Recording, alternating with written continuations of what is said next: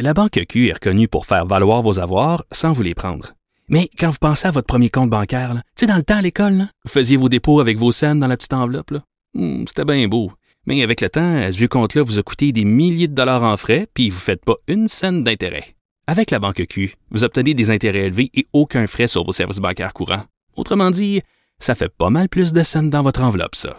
Banque Q. Faites valoir vos avoirs. Visitez banqueq.ca pour en savoir plus. Acheter une voiture usagée, ça peut être stressant, mais prenez une grande respiration. Et imaginez-vous avec un rapport d'historique de véhicule Carfax Canada qui peut vous signaler les accidents antérieurs, les rappels et plus encore. Carfax Canada. Achetez l'esprit tranquille. Antoine Robitaille. Le véritable troisième lien. Du Salon Bleu à vos oreilles. Et tout ça sans utilisation des fonds publics. Au bout du fil, il y a la ministre des Relations internationales du Québec, Martine Biron. Bonjour. Bonjour Antoine.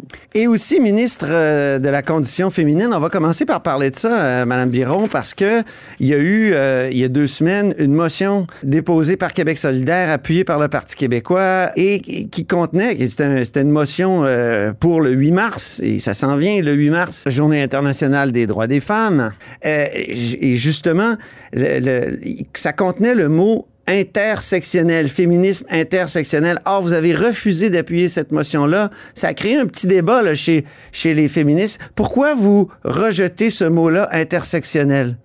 Ben, c'est pas que je rejette, le mot, mais en fait, il y a beaucoup de courants dans le mouvement féministe, dont le, le, féminisme intersectionnel, mais, mais il y a un objectif commun qui lie l'ensemble de ces courants-là, puis honnêtement, il y en a beaucoup de, courants féministes, et c'est l'égalité entre les hommes et les femmes. Puis moi, je pense euh, que euh, ce qu'on souhaite, c'est justement d'avoir un débat sain sur euh, l'égalité entre les hommes et les femmes. Et je pense que quand on, quand on s'intéresse davantage à tous ces débats intellectuels-là, on perd de vue l'objectif précis qui est effectivement l'égalité entre les hommes et les femmes. Pourquoi, selon vous, il insiste du côté de Québec solidaire, puis d'une certaine partie des féministes, pour que le mot intersectionnel soit là? Ben, il y, a des mouvements féministes qui font beaucoup de pression. Québec solidaire a ses propres raisons. Moi, je sais une chose, c'est que euh, dans l'égalité homme-femme, je propose deux priorités. D'abord, la représentation des femmes 50-50 dans toutes les sphères de notre société, et deuxièmement, contrer la violence envers les femmes. Euh, je pense que c'est ça qui intéresse les gens aussi. Puis j'aimerais ça, moi, que le débat sur l'égalité entre les hommes et les femmes, il se fasse ailleurs que dans les euh, sphères intellectuelles. Moi, j'aimerais que, dans les chaumières, dans les maisons, à en Gaspésie, euh, en, Abitibi-Témiscamingue, au Saguenay-Lac-Saint-Jean, Montréal, Québec, on discute de l'égalité entre les hommes et les femmes. Déjà, on se rend compte qu'il y a des progrès qui sont faits. D'abord, les hommes, par exemple, prennent plus leurs congés parentaux. Les hommes, par exemple, s'impliquent davantage euh, dans les tâches ménagères. Les femmes, elles, euh, elles, se battent aussi pour avoir plus de sécurité dans leur rue.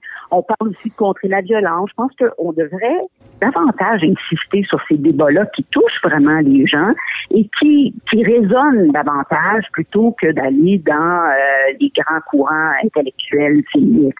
Et d'ailleurs, je trouve que les, les féministes ici, les, les différentes organisations féministes devraient travailler davantage ensemble à l'objectif précis, central, qui est, qui est le leur, qui est, qui est l'égalité entre les hommes et les femmes. Mais les féministes intersectionnelles, ce qu'elles pensent, c'est que euh, on, on, peut, dans certaines politiques, évidemment, ce qu'elles visent, c'est la loi sur la laïcité, nuire à certaines femmes. Elles disent, euh, par exemple, que la loi sur la laïcité nuit aux femmes musulmanes qui veulent porter le voile. Et donc, euh, l'intersectionnalité, ben, ça, ça permettrait de voir que cette politique-là brime le droit des femmes. Qu'est-ce que vous pensez de cette analyse? Ouais, ben moi je je l'ai pas entendu en autant de mots cette analyse-là. Euh, je je je je sais pas s'il y a un lien, mais moi je sais que je n'en fais pas de lien entre entre les différents courants féministes et la loi 21. Euh, moi, je pense que euh, la loi 21 sur la laïcité de l'État, euh, ça, ça, ça, je pense que c'était le chemin à suivre. Puis pour ce qui est de l'intersectionnalité, je pense que les courants féministes sont ce qu'ils sont. Les débats peuvent se faire. Mais je pense qu'on doit ne jamais perdre de vue notre objectif qui est l'égalité entre les hommes et les femmes. Mais, mais Christiane Pelcha, qui est une avocate qui défend la loi 21, dit que l'intersectionnalité, ça pourrait miner la loi 21 devant les tribunaux. Qu'est-ce que vous pensez de cette analyse? Hum. Ben, je, pense Christiane Pelcha, qui est aussi une ancienne présidente du Conseil du statut de la femme. Hum. Oui, elle est partie euh, d'un litige actuellement qui est devant les tribunaux.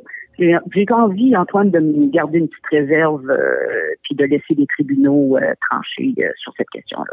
D'accord. donc là, vous, vous rentrez d'Asie. Vous êtes à New York actuellement, d'ailleurs, pour une, une, activité qui a rapport aux droits des femmes. Oui, c'est ONU Femmes qui siège actuellement.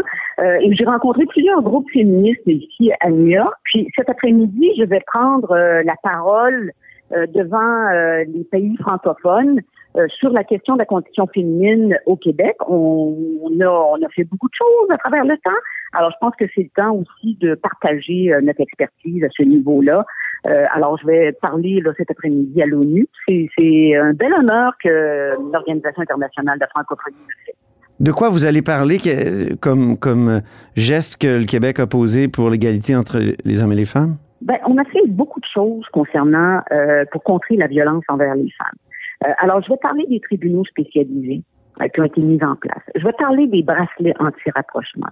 Je vais parler également de toutes nos stratégies qu'on met ensemble pour euh, essayer de d'accueillir davantage de femmes qui sont dans des situations de violence pour et, et, tout l'argent qu'on a mis au cours du dernier mandat pour essayer de contrer la violence. Je vais également parler de la représentation des femmes euh, dans les, euh, les sphères de pouvoir, c'est-à-dire que on a adopté la loi 4, si je me souviens bien, euh, pour une, équité, en fait une zone paritaire au niveau des conseils d'administration des organisations publiques. Et je vais également raconter la dernière élection où 46 des femmes qui sont à l'Assemblée nationale sont, sont, ont été élues je pense que ça, c'est une grande victoire, c'est une, victoire historique. Quand j'en parle, moi, dans les, relations bilatérales, les gens sont très impressionnés du nombre de femmes qui siègent à l'Assemblée nationale. Mm-hmm.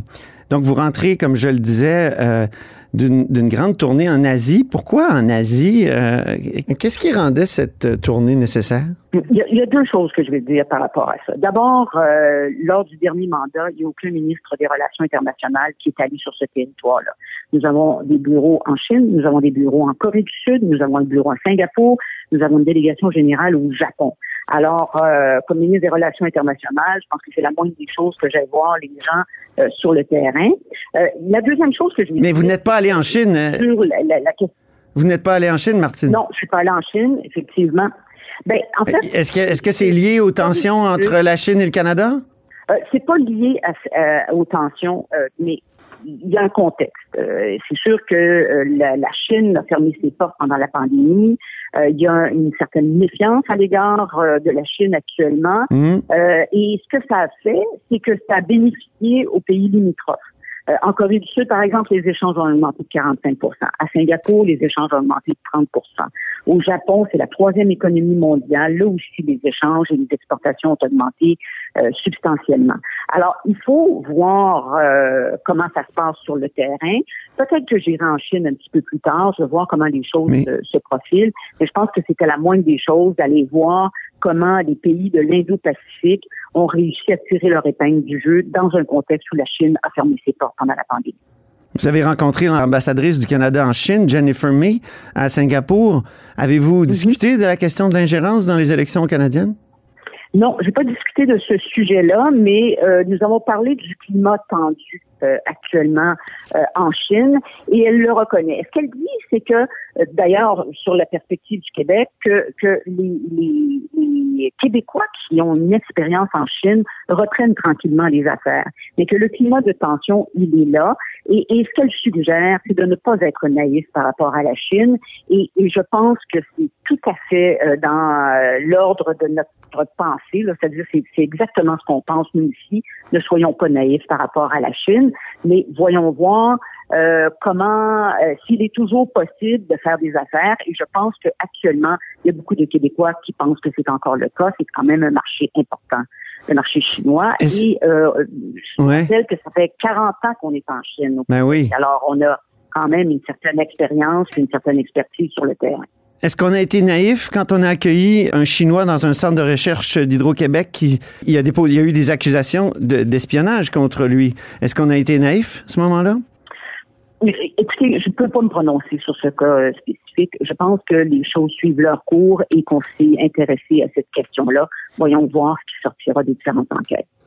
Très bien. Ben, merci. Bon séjour à New York, puis au plaisir euh, de vous croiser au Québec, Martine Biron. Merci, Antoine.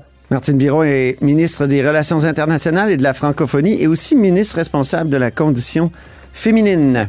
Et c'est ainsi que se termine La Haut sur la colline en ce mardi. Merci beaucoup d'avoir été des nôtres. N'hésitez surtout pas à diffuser vos segments préférés sur vos réseaux. Ça, c'est la fonction partage. Et je vous dis à demain.